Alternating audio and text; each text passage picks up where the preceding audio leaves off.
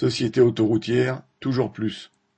Le blocage d'autoroutes par les agriculteurs après un épisode neigeux pendant lequel les voitures avaient encombré les voies, c'en est trop pour les sociétés concessionnaires.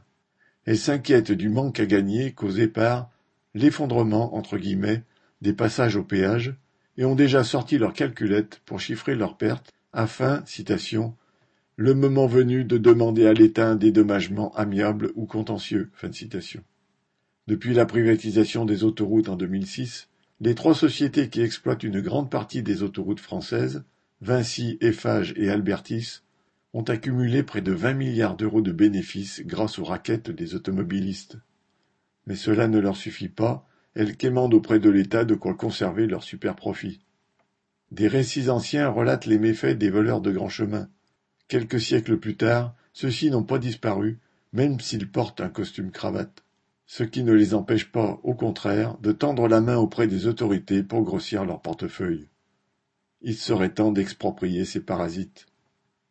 Marianne l'amiral